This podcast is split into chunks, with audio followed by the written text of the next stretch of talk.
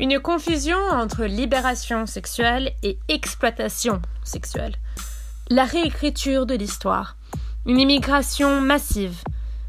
Ce ne sont que quelques éléments qui ont permis le développement de méga-bordels en Allemagne, avec des formules tout inclus, c'est-à-dire femmes, bière et burgers, ou des drive-in, des sortes d'éléphants bleus de la prostitution. Florence Lina Humbert est franco-allemande. Militante féministe de longue date, elle est journaliste chez 50-50 Magazine, enseignante et traductrice-interprète. Elle est impliquée dans de nombreux groupes féministes, dont l'Assemblée des femmes et l'Amicale d'Unis en France et Stop Sex Kauf en Allemagne. Florence intervient dans des conférences, organise des expositions et des rencontres internationales. Nous avons décidé de présenter notre entretien avec Florence Lina Humbert en deux parties. Cette première partie se concentre sur le cadre historique et idéologique qui a porté à la réglementation de la prostitution au début des années 2000 en Allemagne. Dans le prochain épisode, nous découvrirons les effets de cette politique presque 20 ans après son adoption.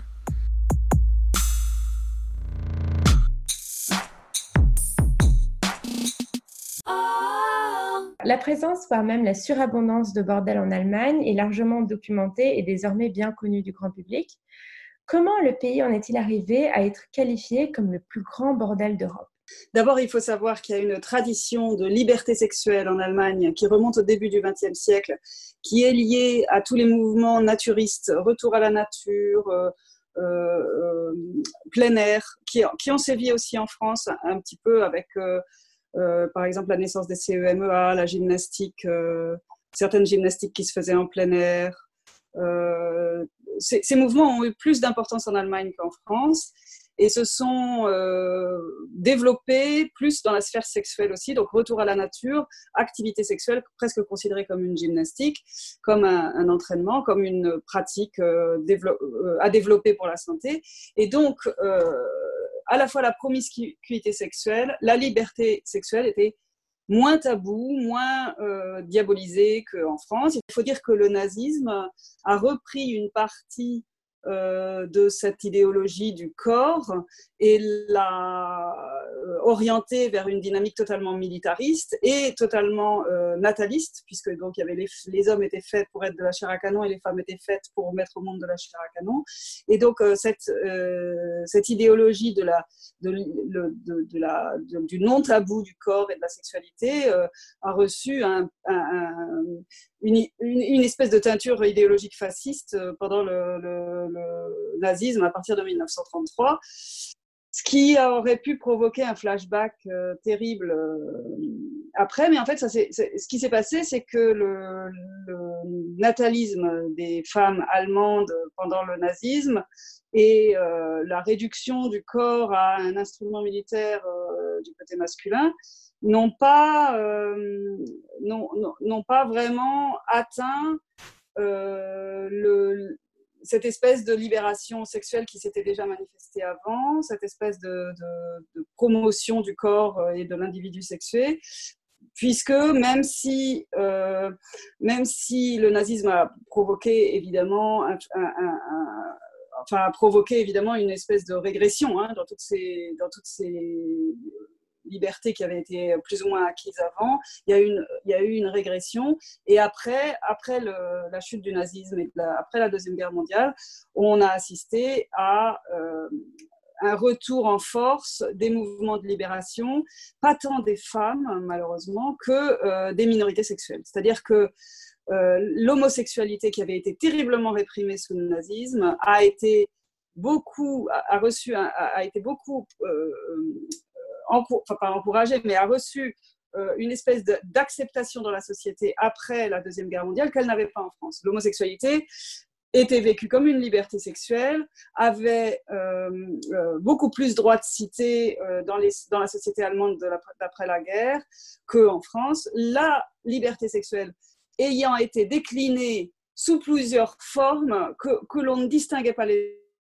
des. C'est-à-dire que l'homosexualité, l'accès des, femmes à la, dans la prostitution étaient considérés toutes les deux comme, et, d'autres aussi, hein, euh, le droit, le, libertinage, enfin, toutes ces formes de sexualité étaient assimilées à des libertés sexuelles et euh, le manque total de, lecture féministe de la prostitution a permis de considérer euh, que le recours à la prostitution n'était pas du tout une oppression des femmes, mais était au contraire euh, une des nombreuses libertés sexuelles chèrement acquises grâce, à la libération du nazisme, en gros. Parce que c'est vrai que on a caché. Alors, il y a quelque chose de particulièrement déterminant dans cette histoire, ce qui est extraordinaire, qui a été découvert dans les années 90, c'est que l'histoire du nazisme n'a pas été faite entièrement. C'est-à-dire qu'il y a tout un pan de l'histoire des camps de concentration qui a dû être caché pendant des années. C'était ce pan, c'est euh, l'exploitation sexuelle des femmes dans les camps de concentration. Puisque dans les camps de concentration, il y avait des bordels et que les historiens d'après-guerre n'ont pas réussi à euh, à comprendre la, dimension exploitatrice qui était faite des femmes dans ces bordels pour la, l'interpréter, pour la lire comme ce qu'elle était vraiment, c'est-à-dire une torture supplémentaire parmi toutes les tortures qui étaient infligées aux déportés en camp de concentration. Et ça n'a pas été lu du tout comme ça, ça a été lu comme une sorte de, d'exutoire libérateur, une espèce de faveur que certains déportés avaient de pouvoir recourir à une prostituée à l'intérieur du camp. Donc les deux étaient internés, le, déporté client et la prostituée étaient tous les deux internés. Mais euh, le fait qu'il y ait eu des bordels dans, les camps a été longtemps, euh, a, longtemps été considéré par les historiens entre guillemets gauchistes ou progressistes comme quelque chose qu'on ne devait pas trop dire parce que sinon ça allait ça allait, euh, euh, comment dire, ça allait enfin pas légitimer, mais ça allait un peu atténuer la douleur et la souffrance des déportés si on reconnaissait, si on essayait, si, on, faisait entrer dans l'histoire l'existence de ces bordels. Et donc pendant très longtemps, jusque dans les années 90 ou même 2000, on n'a pas fait l'histoire des bordels de, de, la Seconde Guerre mondiale, on n'a pas fait l'histoire des bordels internes aux camps de concentration, parce que ça aurait pu être interprété par le plus grand public comme ah ben oui, alors, s'il y avait des bordels, c'est que ça pouvait pas être si dramatique que ça. Et donc, toute une série d'historiens ont cru bon, pour ne pas donner du, grain à moudre aux fascistes, qui essayaient de relativiser tout, le mouvement euh, de, comment ça s'appelle, de, le négationnisme, pardon, voilà. Tout le négationnisme pouvait se servir de l'existence des bordels dans les camps pour appuyer sa théorie comme quoi euh, le nazisme, c'était pas si grave que ça. Et donc, il fallait absolument cacher l'existence de ces bordels. Et ça, c'est une histoire euh, d'occultation médiatique extrêmement révélatrice de l'esprit, de l'idéologie qui soutient euh, l'exploitation sexuelle en Allemagne. Alors, je sais que les, le, les néo-nazis en Allemagne, qui sont, euh, clairement identifiés, se servent de tous les arguments qu'ils peuvent trouver sur euh, l'histoire de la Shoah pour euh, décrédibiliser les historiens et dire que en fait la Shoah n'a pas, soit n'a pas existé, soit n'était pas si grave que ça, soit il y a eu très peu de juifs concernés, soit je sais pas quoi. Enfin, ils trouvent toujours des trucs. Et, les historiens progressistes, les historiens véritables, essayent toujours de, se débarrasser de ces arguments néo-nazis. Et un de ces arguments-là, enfin, une de ces mesures pour se débarrasser des arguments néo-nazis, ça a été de supprimer carrément de l'histoire toute l'histoire des bordels de, camps de concentration. Ce n'est qu'il y a très peu de temps qu'on a pu, euh, on a pu refaire cette histoire-là. au début des années 2000, on en était, encore au balbutiement de la documentation, ne serait-ce que de la documentation euh, de l'énumération en fait et de la description de tout ce qui s'est passé comme exploitation sexuelle dans les camps.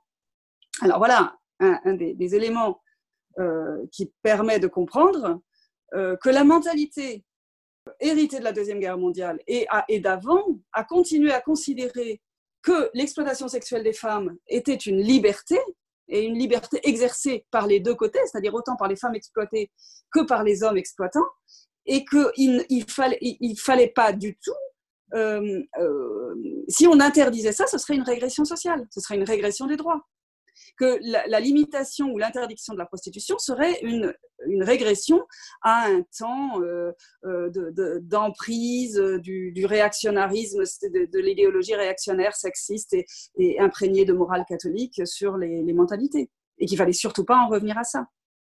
Donc, on a développé au moment où la France adoptait la loi Marthe Richard pour interdire les bordels à partir de 1944, l'Allemagne a, développé à partir de 1949, 50, euh, dans les années où les deux Allemagnes se sont construites, une idéologie complètement permissive en matière de et une législation complètement permissive en matière de prostitution puisque ça faisait partie du pacte liberté sexuelle, au même titre que l'homosexualité. Il faut se souvenir qu'en Allemagne, euh, c'est depuis les années 50 que l'homosexualité est dépénalisée, alors qu'en France, ce n'est que depuis, je crois, alors il faut vérifier, mais je crois les années 80.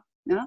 Donc il y avait une, une, espèce de, célébrité allemande de, des libérations sexuelles dans tous les domaines, et on considérait que l'accès à la prostitution faisait partie de ce pack liberté sexuelle dont l'Allemagne se, pouvait s'enorgueillir. C'était vraiment une fierté d'avoir, bon, pour les progressistes allemands, évidemment, tout le monde n'était pas d'accord, mais d'avoir une telle liberté sexuelle dans ce pays, surtout en Allemagne de l'Ouest. Alors, en Allemagne de l'Est, il y a eu, comme il y a eu beaucoup, comme il y a toujours dans la prostitution, énormément de stéréotypes racistes et nationalistes qui faisaient dire aux, alors qui faisait dire que euh, certaines femmes, euh, en particulier immigrées d'Europe de l'Est, euh, qui avaient atterri en Allemagne de l'Est lors de la, des, différentes déportations et différents mouvements de population qu'il y a eu, parce que l'Allemagne de l'Est avait été quand même avait, les, frontières ont été tracées après je ne vais pas rentrer dans toute l'histoire, mais les frontières tracées telles qu'elles ont été tracées après la Première Guerre mondiale, pas la Deuxième, mais après la Première Guerre mondiale,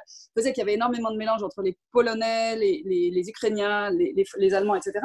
Et il y avait tout un pan de la société soi-disant communiste euh, de DDR, donc d'Allemagne de l'Est après la Deuxième Guerre mondiale, qui consistait à considérer que les femmes, euh, soit polonaises, soit russes blanches, c'est-à-dire, euh, enfin bon, de certaines ethnies, étaient particulièrement sexuellement permissives et disponibles et qu'il fallait les exploiter et que c'était leur façon d'en vivre et que pourquoi pas. Et l'Allemagne de l'Est a organisé dans sa nomenclatura, donc dans toute la hiérarchie bureaucratique de l'Allemagne de l'Est, un accès euh, carrément euh, légalisé à des prostituées pendant toute la durée de l'existence de l'Allemagne de l'Est. Ça faisait partie pratiquement du, du, droit de tous fonctionnaires à partir d'un certain degré hiérarchique d'avoir un recours à des prostituées qui étaient alors quasiment euh, rémunérées sur fond d'État. Enfin, c'était euh, oui, elles, étaient, elles faisaient partie des émoluments de certains fonctionnaires. Alors, cette, euh, cette, cette espèce de, glorification de la prostitution était très ancrée dans l'esprit allemand comme je l'ai dit, depuis le début du XXe siècle, à mon avis. Ça date pas c'est pas le communisme qui a inventé ça. Mais c'est vrai que le communisme s'en est beaucoup plus servi en Allemagne de l'Est que dans les autres pays satellites de l'URSS à l'époque. Alors, en Allemagne de l'Ouest, pour en revenir là, donc première euh, réaction après le nazisme, euh, on libère l'homosexualité, on libère la prostitution et l'accès à la prostitution, puisque sous le nazisme, il n'y en avait pas. Puisqu'on occulte complètement le pan de l'histoire des prostituées dans les, camps de concentration, qu'on on évite que les témoignages prennent euh, forme et, on, occulte complètement tout ce pan de l'histoire. Et comme les gens qui ont été en camp de concentration étaient complètement traumatisés, c'est pas eux qui allaient raconter. Euh, ou très peu, enfin, et leurs paroles étaient soigneusement filtrées. Donc ça a été euh, euh, vu comme une liberté pendant toutes les années 50, 60, 70, euh, renforcée par l'arrivée de la contraception évidemment. L'avortement a été autorisé dans les années 70 en, Allemagne comme en France. On a on a commencé à avoir une espèce de légitimation aussi de la migration pour raison de prostitution dans les années 70, puisqu'il commençait à y avoir des, femmes de pays pauvres qui arrivaient en Allemagne pour se prostituer. Euh, alors, le grand coup qui a été euh, le grand coup d'accélérateur de l'Allemagne en tant que bordel de l'Europe, ça a été quand même la chute du mur. Donc dans les, années, dans les années 80, il y avait essentiellement des femmes allemandes dans la prostitution avec quelques émigrés de, des régions pauvres de l'Europe. Euh, il fallait qu'elles aient des papiers. On les poursuivait pour... on, pouvait, on pouvait pénaliser, entre guillemets, l'illégalité, c'est-à-dire le fait qu'elles étaient en situation irrégulière sur le territoire allemand et donc les renvoyer à la frontière, leur faire porter toute la charge de la culpabilité d'être venus euh, en Allemagne, alors qu'à partir de 1989-1990, euh, les frontières ayant été enfin les frontières des pays satellites de l'URSS, enfin l'URSS s'étant effondrée et les frontières s'étant ouvertes, on a eu des tas de femmes venant de Russie, d'Ukraine, de, tous les pays satellites de l'URSS qui ont débarqué en masse en masse dans le début des années 90, suite à l'énorme paupérisation qu'ont subi toutes ces populations suite à la chute du communisme. Donc là, c'était plus quelques, quelques prostituées étrangères qu'on pouvait pénaliser parce qu'elles étaient sans papier. Ça a été une marée humaine quasiment de femmes des pays pauvres qui débarquaient, des pays ex-satellites du pacte de Varsovie, qui débarquaient en Allemagne pour se prostituer. Et euh, les réseaux se sont organisés très vite elles ne sont pas venues toutes seules. Hein. Très peu d'entre elles venaient sans connaître déjà euh, quelqu'un qui habitait déjà en Allemagne. Alors, euh, ça a été révélé euh, dans les années 90. On s'est aperçu quand même que bon, beaucoup de femmes allemandes ne, pouvaient plus vivre de la prostitution alors qu'elles en vivaient avant. Alors les, associations se sont mises à aider les prostituées parce qu'il y avait une, la, pression de la concurrence devenait telle que plus personne n'en tirait de, bénéfices. Enfin, ça devenait atroce. Et les seules qui arrivaient à en vivre, c'était celles qui étaient étrangères, entre guillemets, elles n'en vivaient pas vraiment, mais les étrangères qui envoyaient l'argent au, pays où le Deutschmark ne valait pas du tout la même chose. Enfin, il y avait un effet conversion qui faisait, qu'effectivement, dans leur pays, c'était une ressource hyper importante. Et des, familles entières d'Europe de l'Est sont, sont devenues dépendantes de l'exploitation sexuelle d'une de leurs membres euh, envoyée en Allemagne, qui renvoyait tous les mois une partie, une grande partie de ce qu'elle euh, alors, et tout ça confisqué par des hommes au passage. C'est-à-dire qu'il ne faut pas croire que les femmes elles-mêmes pouvaient se construire une maison en Roumanie pendant qu'elles se prostituaient en France. C'est pas du tout ça. En Allemagne, c'est pas du tout ça. C'était, tout était confisqué par le patriarcat, puisque c'était des familles extrêmement structurées, extrêmement, de façon extrêmement patriarcale, où les hommes se trouvaient complètement émasculés par la perte de leurs emplois dans l'industrie, qu'ils étaient complètement cassés la figure, et euh, euh essayer de recouvrir une espèce de fierté masculine en euh, ayant des moyens qui venaient en, étalant une richesse factice qui venait en fait de l'exploitation sexuelle de leur fille, de leur nièce ou de leur, ou de leur épouse euh, pendant qu'elle était en Allemagne et qu'ils restaient tranquillement en Roumanie à, trafiquer du tabac de, contrebande ou faire des choses comme ça. Et, et s'en sortaient pas. Enfin, je veux dire, financièrement, ils s'en sortaient très peu, très mal. Et je, enfin, la lutte contre la précarisation de ces populations-là n'a pas été prise au sérieux du tout par l'Europe à l'époque. On, s'en est aperçu, hein, qu'il y avait un gros euh, gap de revenus entre l'Europe de l'Est et l'Europe de l'Ouest dans les années 90, on s'en est très bien aperçu, et ça n'a pas été pris au sérieux du tout, ni par l'OCDE, ni par personne. Si bien qu'on a laissé faire. Hein. on a laissé faire en grande partie, euh, euh, enfin, sombrer des, des pans de population entières dans une, pauvreté terrible. Quoi. Alors, je, me souviens que dans les années 90, il y avait euh, des villages. Une journaliste féministe était allée dans un village roumain et avait été comme ça dans plusieurs villages roumains de la campagne d'une partie assez pauvre de la Roumanie qui avait été industrielle et qui était couverte de friches industrielles dans les années 90. Et elle disait que dans les villages, on ne voyait pratiquement pas de de femmes entre 15 et 40 ans. Il n'y en avait pas. Alors, elle essayait de faire des petites enquêtes, de demander aux membres de la famille, mais quand, aux vieilles femmes, mais où sont les femmes de 15 à 40 ans? Il y avait des hommes de ces âges-là, mais il n'y avait pas de femmes, pas du tout de filles ni de femmes entre euh, la puberté et euh, l'âge de enfin, 40-45 ans. Et en fait, à force de creuser, parce que les gens le, ne disaient pas, hein, ne disaient pas clairement, ah ben, elle a un poste en Allemagne. Alors, souvent, ils se cachent derrière, soi-disant, elles sont babysitter ou serveuses dans un restaurant, ou elles font, etc. Et les gens, ils sont dans le déni, même s'ils savent que leur fille, nièce, femme, etc., est dans l'exploitation sexuelle, ils, sont dans le déni. Ils disent, elle, essaye, elle a un métier.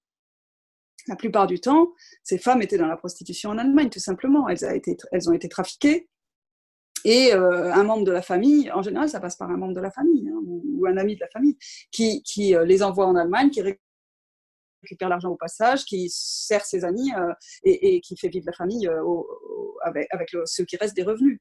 Il y a beaucoup, beaucoup de circuits mafieux qui se sont mis en place à cette époque-là. Parce que la survie d'une telle, de, la survie d'une famille était quelque chose qu'on pouvait très bien exploiter. Euh, et donc, certains, euh, évidemment, des criminels se sont jetés sur la, sur la manne que ça représentait et ont commencé à vendre des places au bordel. C'est-à-dire qu'en Roumanie, c'est pas évident d'avoir une place dans un bordel tout de suite. Donc, il y avait des intermédiaires plus ou moins mafieux, même plus, plutôt plus que moins, qui se sont mis entre les familles roumaines qui étaient dans, dans, dans, une pauvreté affreuse et qui avaient en plus une démographie galopante, parce que je sais pas si, bon, en Roumanie, il y avait toute une histoire avec la contraception aussi, parce que sous le régime de Ceausescu, les femmes n'avaient absolument pas accès à la contraception ni à l'avortement. Il y avait une démographie galopante qui était encouragée par le pouvoir. C'est-à-dire qu'il fallait absolument, il y avait un natalisme forcené euh, sous Ceausescu, avec, il y avait des orphelinats qui comprenaient 800 enfants, 1000 enfants, euh, qui étaient voulus par le pouvoir pour euh, accroître la population de la Roumanie. Et c'était désastreux. Ça a produit ça a produit toute une catégorie de personnes qui sont plus ou moins handicapées mentaux à vie parce qu'ils ont été maltraités ou, dans leur enfance, ils ont été, ils ont été parqués dans des orphelinats, ils ont, ils ont euh, ils n'ont jamais vraiment été scolarisés correctement, etc.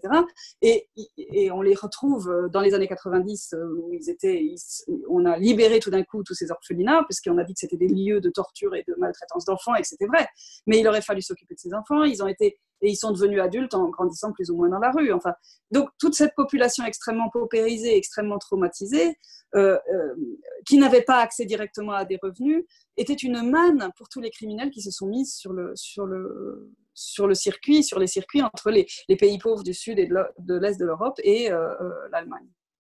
Alors, se sont développées des structures criminelles qui se sont vite aperçues que trafiquer des femmes et des enfants, c'était beaucoup plus rentable que trafiquer des armes et de la drogue. Hein, c'est l'époque aussi où on s'aperçoit que euh, euh, la drogue du, triangle d'or, donc Thaïlande, Afghanistan, tous ces coins-là, euh, ne venait plus par l'Europe de l'Est et centrale, ou, peu, et, il y avait des nouveaux circuits de la drogue qui sont passés par la Méditerranée. C'est exactement à la même époque que en fait, les mafias bulgares, roumaines, etc., se sont mises à se recentrer sur les femmes parce que c'était beaucoup plus rentable. Alors, je ne dis pas qu'ils ne trafiquent pas de drogue, hein, mais je dis que, dans l'ensemble, euh, il y a eu une espèce de basculement, euh, de changement de, trafic à cette époque-là. Alors, en toutes les années 90, les femmes allemandes euh, qui, étaient précaires et qui n'avaient plus que la prostitution pour s'en sortir, s'en sortaient très mal, très très mal, et pouvaient demander si elles étaient en Allemagne depuis suffisamment longtemps ou si elles étaient allemandes, elles pouvaient demander ce qu'on appelle à l'époque euh, l'aide sociale, l'assistance sociale, qui était l'équivalent de RSA. Pour aller demander le RSA, l'équivalent du RSA, il fallait se rendre à un bureau d'aide sociale où allaient les clochards, où allaient les gens qui étaient vraiment tout en dessous de la, dans, les sous, le, sous-bassement de la société. Et ces femmes euh, euh, se sentaient humiliées de faire cette démarche-là et donc préféraient se prostituer que de faire cette démarche-là. Ça, ça a été une, une, quelque chose qui a changé radicalement à partir de, 1999, 2000, 2001. Je crois que c'est la loi. Euh, alors, presque en même temps que la loi sur la prostitution, il y a eu la loi sur l'aide sociale, qui a changé complètement la donne. C'est-à-dire que la loi, l'aide sociale, devenait accessible par le bureau du chômage. Donc, les femmes qui étaient au chômage depuis longtemps, qui avaient pouvaient prouver, en prouvant relativement facilement qu'elles avaient été au chômage pendant X années, pouvaient avoir accès au RSA sans passer par le bureau d'aide sociale enfin, qu'elles trouvaient humiliant, sans faire de démarche qui était considérée comme humiliante. Voilà. Et donc, on a eu à partir de 2002 en masse des femmes qui sont sorties de la prostitution. Ça aussi, il faut le dire.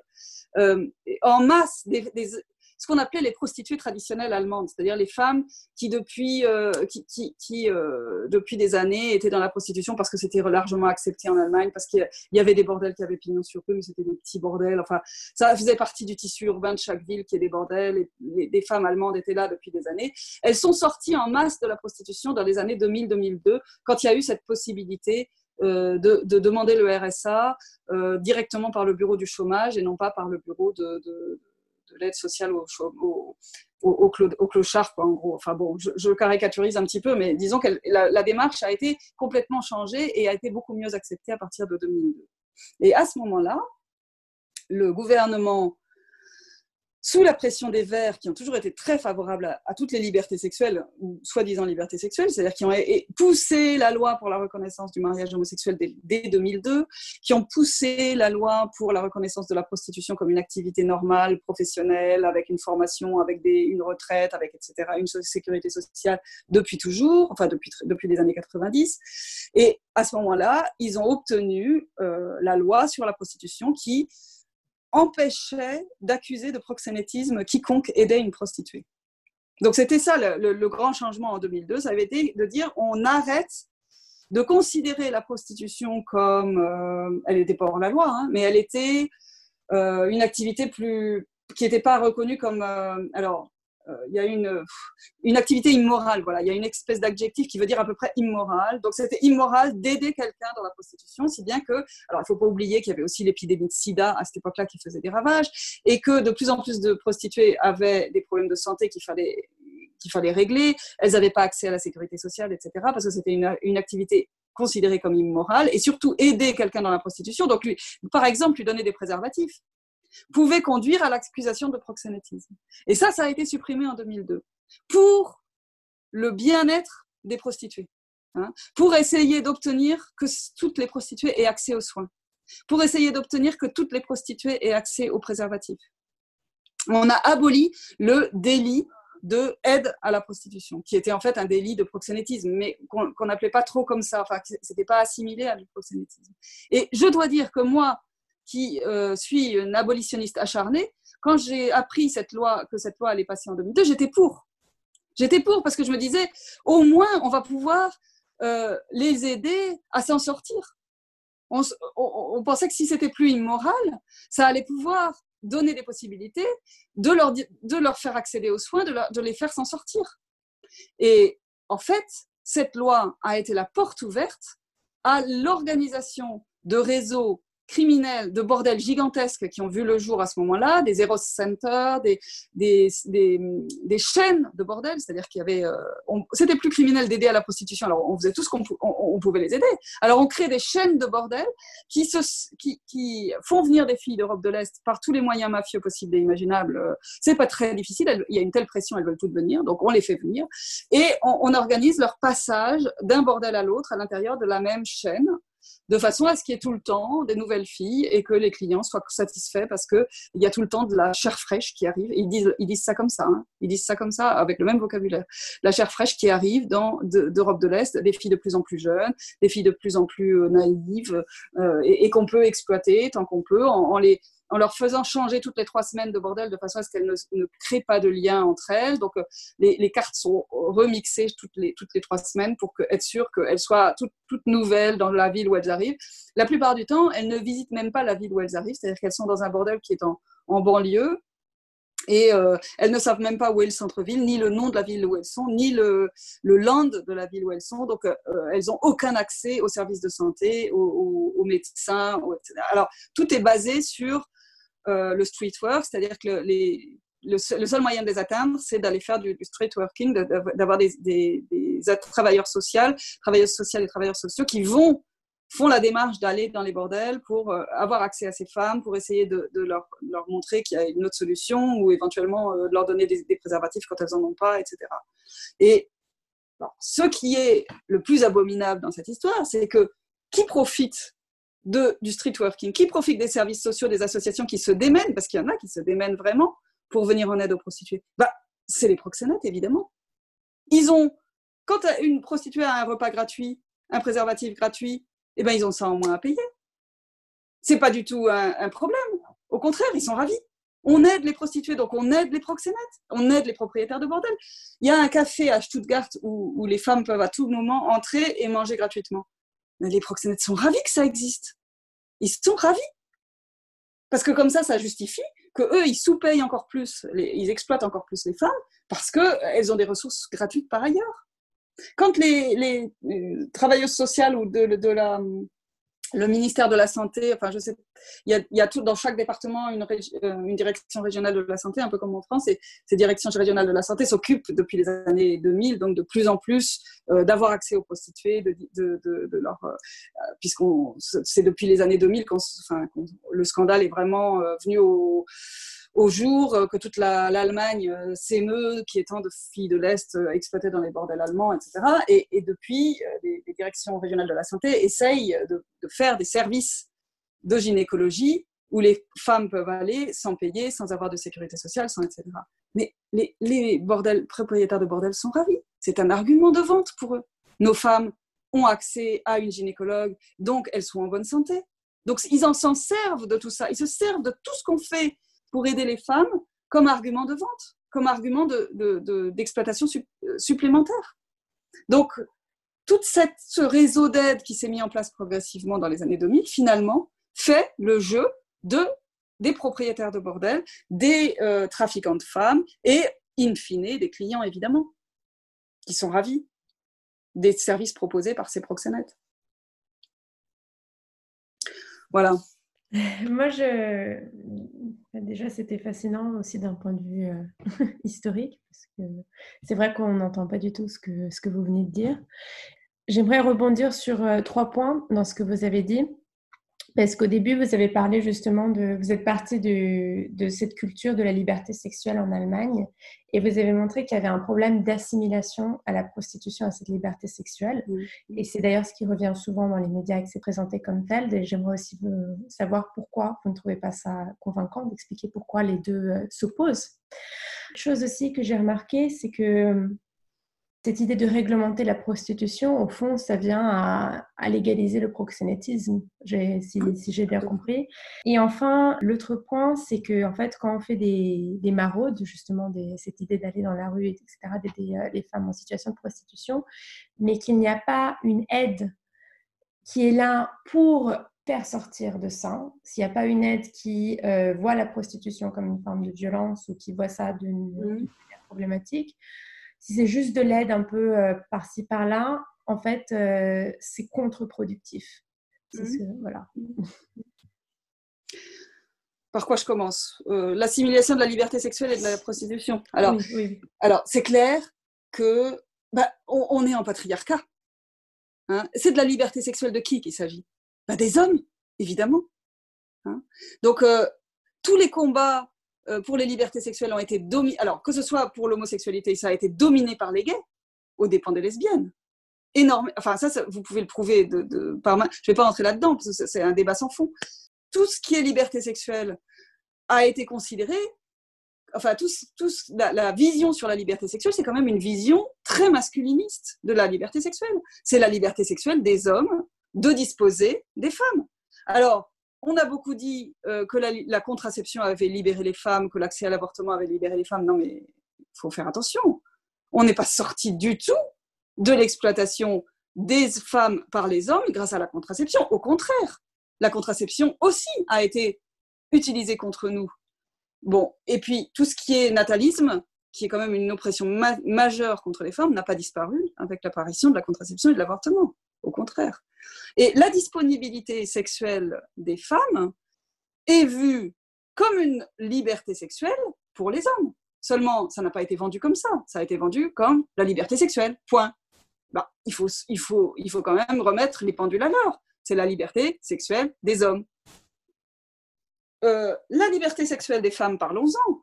Je veux dire, en dehors de la prostitution, il y a eu quand même euh, un énorme retour euh, de la femme au foyer et du modèle euh, femme au foyer, homme au travail, qui a été encore plus fort en Allemagne qu'en France.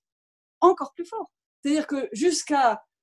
Alors, il faut, je, donne une date comme ça, bon, c'est à la fois, il faudrait en donner plein d'autres, mais jusqu'à 2005, il n'y avait pas de cantine dans les collèges et les lycées. Ce qui veut dire qu'une femme qui a ses enfants au collège et au lycée, ou même en primaire, en primaire, quelquefois, il y en avait, et, qui ne rentre pas à 13 heures, son gosse n'a rien de chaud à manger pendant toute la journée. Alors, bon, évidemment, tout ça, ça fait la fortune des vendeurs de sandwichs et tout ce qui s'ensuit. Mais je veux dire, c'est quand même révélateur d'un état d'esprit. Un enfant, même au collège ou au lycée, il a sa maman à la maison qui fait à manger. C'est totalement dans cette idéologie-là que le système scolaire était pensé en Allemagne. Et ça, enfin bon, évidemment, ça a évolué lentement. De plus en plus, dès, le début des années 90, beaucoup d'enfants n'avaient leurs deux parents qui travaillaient jusqu'à 18 h et étaient plus ou moins livrés à eux-mêmes toute l'après-midi, puisque beaucoup de cours finissaient à 13h, pas de cantine, euh, et, les enfants étaient plus ou moins livrés à eux-mêmes jusqu'à 18h, jusqu'à ce que leurs parents rentrent. Donc le travail à mi-temps ou le pas de travail du tout des femmes était une règle absolue. Toutes les années 90, ça a continué. Et euh, Ursula von der Leyen, dont il est beaucoup question ces temps-ci, alors qu'elle était ministre de la Famille en 2005, a jeté un véritable pavé dans la mare qui a fait énormément d'éclaboussures en déclarant il faut que toutes les écoles aient des cantines. Ça a été mais hein, une espèce de, voilà. Alors ça montre combien l'image de la femme était rétrograde, réactionnaire jusque dans ses enfin elle l'est encore, mais je veux dire combien le, on est loin de la libération des femmes. On est combien la libération des femmes était mal pensée, pas pensée, complètement disparue du débat public pendant des années et des années, dans l'après-guerre. Et parallèlement, comme on a la contraception et l'avortement, on croit qu'on est libéré. Alors qu'on a une vision totalement réactionnaire et de la maternité et de la femme, et surtout de la libération sexuelle de la femme, jusque dans ces années-là. Alors évidemment, je ne dis pas qu'en France, on a une version, tout à fait libératrice de la, sexualité des femmes non plus, mais il y a quand même euh, l'indépendance financière des femmes qui est beaucoup plus ancrée, puisque au niveau du, salarial, etc., euh, il y, a quand même une, les femmes ont massivement euh, pris, participé au marché du travail depuis les depuis après la guerre, enfin depuis les années 60-70, alors que les, femmes allemandes, elles ont quasiment 20 ans de retard sur, sur cette entrée dans le marché du travail. Hein. Et donc, la libération, le, grand mythe de la liberté sexuelle, pour en revenir à ça, et tout ce qu'il y a de plus genré. Il est peut-être encore plus genré en Allemagne qu'en France. Mais il est genré partout. Il est extrêmement masculin. Et, euh, ça se voit dans plein de domaines. Euh, euh, alors, même sans parler de la découverte du clitoris et de son acceptation par les manuels de sciences, naturelles, etc. C'est pas la peine d'aller si loin. Je veux dire, tout, ce qui est assouvissement du désir, puisque c'est de ça qu'il s'agit, hein, la nécessité de l'assouvissement du désir, a été pensé et formulé uniquement au masculin. Uniquement. Il n'y a jamais eu de théorie sur l'assouvissement du désir féminin qui est sa place dans des institutions, dans une discussion politique. Il y avait des, groupes féministes euh, sur les sexualités féminine, par contre, très progressive en Allemagne, dès le début des années 70, qui était extrêmement marginalisée par les institutions, par les, par les, les, politiques, etc. Je me souviens d'un débat, parce que il y avait, par exemple, bon, par exemple sur l'inceste et sur les, les, les abus sexuels des enfants. Il y avait un débat euh, il y avait des institutions en Allemagne, des associations qui aidaient les victimes d'abus sexuels dans l'enfance dans les années 70, qui, se sont, qui se sont montées dans les années 70, qui ont eu plus de, je dirais, un peu plus de ressources qu'en France. Ça, a été mieux géré, elles ont réussi à avoir des ressources, à, avoir accès aux victimes, à autoriser la parole des victimes, à faire des groupes de reconstruction, à avoir accès à des thérapies, etc. Tant mieux. Mais je me souviens d'une discussion qui a eu lieu dans les années 90, ou oui, à la fin des années 90, sur ce qu'on a appelé le Missbrauch des Missbrauch, c'est-à-dire l'abus de l'abus. C'est-à-dire que le, les abus sexuels dans l'enfance qui ont été thématisés, qui ont donné lieu à des, groupes de parole, des groupes de réflexion, euh, l'aide aux victimes, etc., avaient donné lieu à des plaintes. Certaines plaintes contre certains prédateurs, mais très mis. Enfin, rien à. Euh, euh, c'est un pourcentage minime, hein, mais ça avait quand même donné lieu à des plaintes.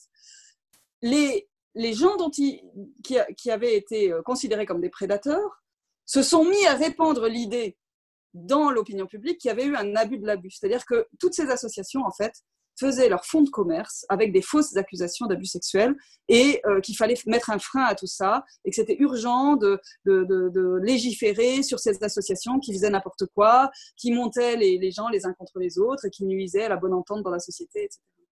Donc ça, c'est un débat aussi, c'est très fort pour montrer comment on a essayé de déboulonner un MeToo avant le MeToo, hein, qui était un tout petit MeToo, puisque c'était bon, c'était une frange féministe de la prise en charge des victimes d'inceste et d'abus sexuels dans l'enfance qui avait s'était montée progressivement dans les années 70, qui s'appelait, euh, ça veut dire au sauvage, hein, s'appelait au sauvage. Et je, pense que cette association a énormément de mérite, enfin qu'elle a fait un travail euh, euh, un travail de pionnier, un travail de pionnière plutôt euh, exemplaire. Et, qui, reste à encourager parce qu'il y a encore beaucoup euh, de victimes d'inceste qui restent dans, dans, le silence, dans le déni et pas aidées. Et il y en a encore beaucoup en France aussi, évidemment. Mais je veux dire, euh, même si depuis les années 70, il y a une tradition euh, de, marginale euh, d'aide aux victimes d'inceste et d'abus sexuels dans l'enfance, ça, a été tellement contesté, ça a été tellement puis galvaudé, puis, puis mis, glissé sous le tapis. Enfin, on a, on a essayé de faire tout faire en sorte pour faire taire les victimes, comme on fait toujours. Donc, ces progrès dus à la libération sexuelle, le, disons que le masculinisme ambiant a tout fait pour en, effacer, en, déboulonner tous les, tous les aspects féministes, pour que les femmes restent là, euh, le sexe à disposition des autres. Donc c'est dans ce cadre-là, je crois, qu'on peut considérer que euh, la prostitution, toute cette idéologie enfin, a pour objet, a pour résultat que la prostitution est considérée comme une euh, libération sexuelle. Et puis on met toujours sur le devant de la scène, vous le savez, c'est comme en France, on met toujours sur le devant de la scène quelques prostituées qui s'en sortent très bien, euh, qui sont le porte-parole des autres, soi-disant, qui sont, qui s'achètent des Porsche et qui ont des appartements luxueux et qui et, qui viennent parler dans les dans les tableaux de, télévision de la de la grande joie de ce prostituées et de, devenir riche grâce à la prostitution, etc., qui, qui, sont 1% des prostituées. Il y en a, hein, je ne dis pas qu'il n'y en a pas, mais il y en a, elles sont 1%. Quoi. Et elles participent à l'exploitation des autres. Elles participent activement à l'exploitation des autres, parce que moi, je considère ces femmes-là comme des proxénètes. Sous nos yeux est une création de l'Observatoire international de l'exploitation sexuelle de la Fondation Salle. Si ce podcast vous a fait réfléchir, pensez à le diffuser autour de vous.